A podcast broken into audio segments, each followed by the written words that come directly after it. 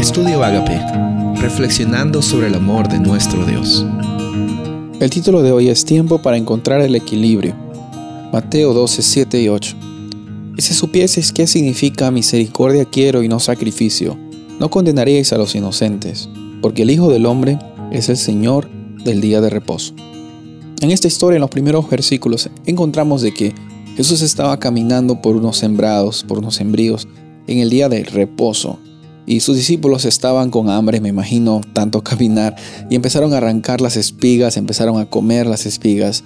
Y aparentemente para la comunidad judía, eso era considerado trabajo. ¿no? Los fariseos trataban siempre de encontrar a Jesús y en sus discípulos, encontrar en ellos algún tipo de defecto, algún tipo de, error para que digan, ah, ya ven, ellos se equivocaron. Y así hay muchas personas que muchas veces nos encontramos en nuestras iglesias o en centros de trabajo que, que siempre están dispuestos y dispuestas a ver los errores que suceden.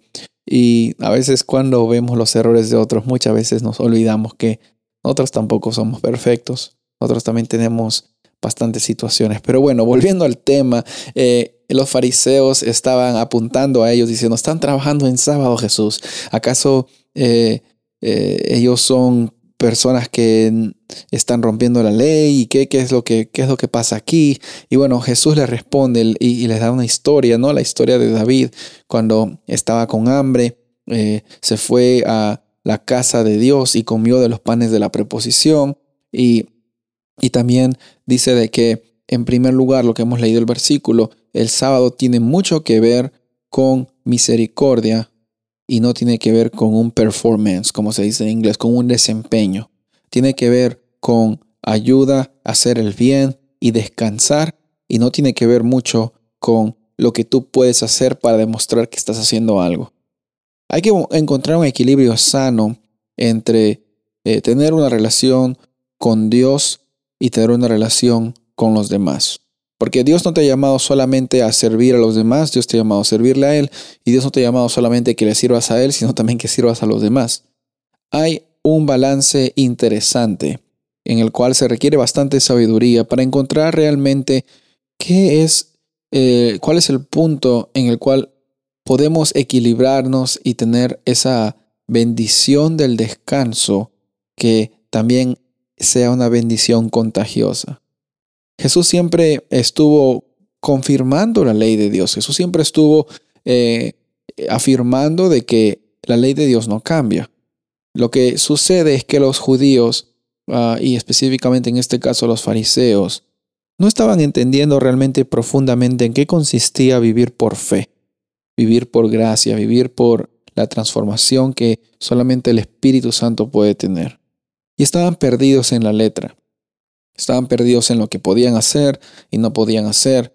Y se olvidaban de que Dios tenía un propósito más profundo que un no o que restricciones, que incluso ellos mismos se habían puesto, que ni siquiera la Biblia los decía, sino que ellos con el afán de querer regular más la experiencia de guardar el sábado, pusieron tradiciones que no salían de la Biblia, pero ellos pensaban que por medio de ellas iban a tener un encuentro más cercano con Dios. Se nos hace muy similar a muchas ocasiones que hay personas cuando tienen experiencias que piensan que por hacerlas o por tener algo, por hacer algo, están ganándose el favor de Dios. Tenemos que recordar en, esta ocasión entonces que nunca se ha tratado de las cosas que nosotros podemos hacer, sino de el Dios que nos da ese equilibrio y esa tranquilidad para salir adelante en los momentos difíciles. Jesús respondió y defendió a sus discípulos porque ellos tenían una necesidad. Y en el sábado tú y yo tenemos también el privilegio de encontrar el equilibrio que tanto estamos necesitando para nuestras vidas. La invitación para hoy es que descanses en ese equilibrio que Dios quiere darte, en ese equilibrio de servirle a Él y servir a los demás y preocuparte en tener una experiencia más profunda con Él. Soy el pastor Rubén Casabona y deseo que tengas un día bendecido.